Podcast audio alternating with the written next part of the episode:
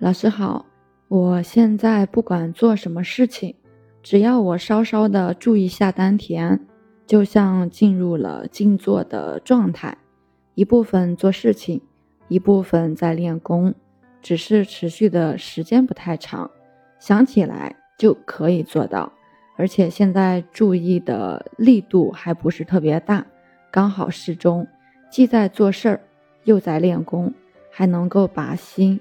沉下来，其实这种状态很好，这样呢就可以随时随地的在练功。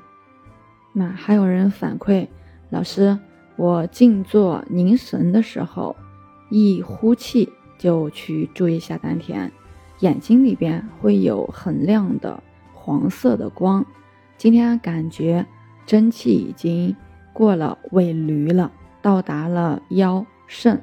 我这几年虽然是静坐，但每次气到丹田的时候就没有反应了，自己坚持不好，心中就会很乱，而且容易中断，容易放弃。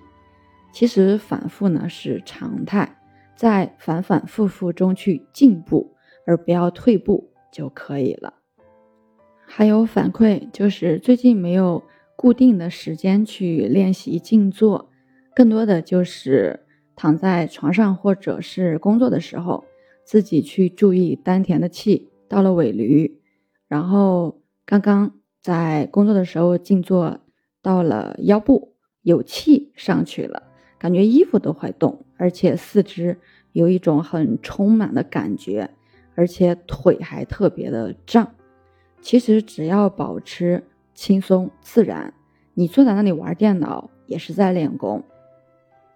还有反馈说，老师，我最近生活中有所感悟，在跟别人沟通的时候，刚开始惯性意识就是心里会很烦躁，我注意到了，自动的就放下了大部分的自我，就是真诚的为别人去解决问题，站在他们的角度为他们着想，包括就是为难过我的人，我都可以。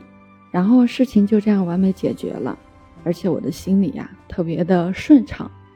然后呢，还发现啊自己在处理事情或者是说话的时候呢，有些条理不够清晰，就是在说话之前想的好好的，但是一说的时候呢就乱了，总感觉不太如意，要怎么改善？其实说白了还是不够的轻松，不够平静。还是有一些着急或者是紧张了，你要找到一种感觉，像是在跟自己的老朋友说话那样的轻松自然，你就可以表达的很好。然后他说，的确是这样的，就是有些紧张了，就是害怕跟别人沟通，估计是社交恐惧症。然后他说，这个感觉确实是很重要的，只有找到了那种感觉。带人的感觉去沟通，他才会感觉整个人很轻松自然。其实我们不论干什么，在静中也好，在定中也好，你是那个静定，一切的外向呢，它都不会来影响你，也进不到你的内部来。那很多事情其实就已经没有了，已经化解掉了。你的平衡，你的重心是不会受到。丝毫影响的。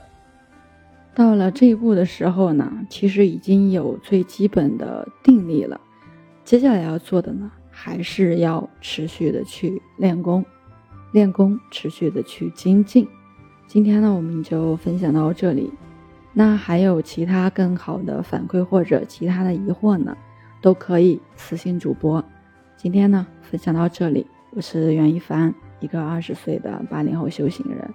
喜欢主播的，欢迎关注，欢迎订阅。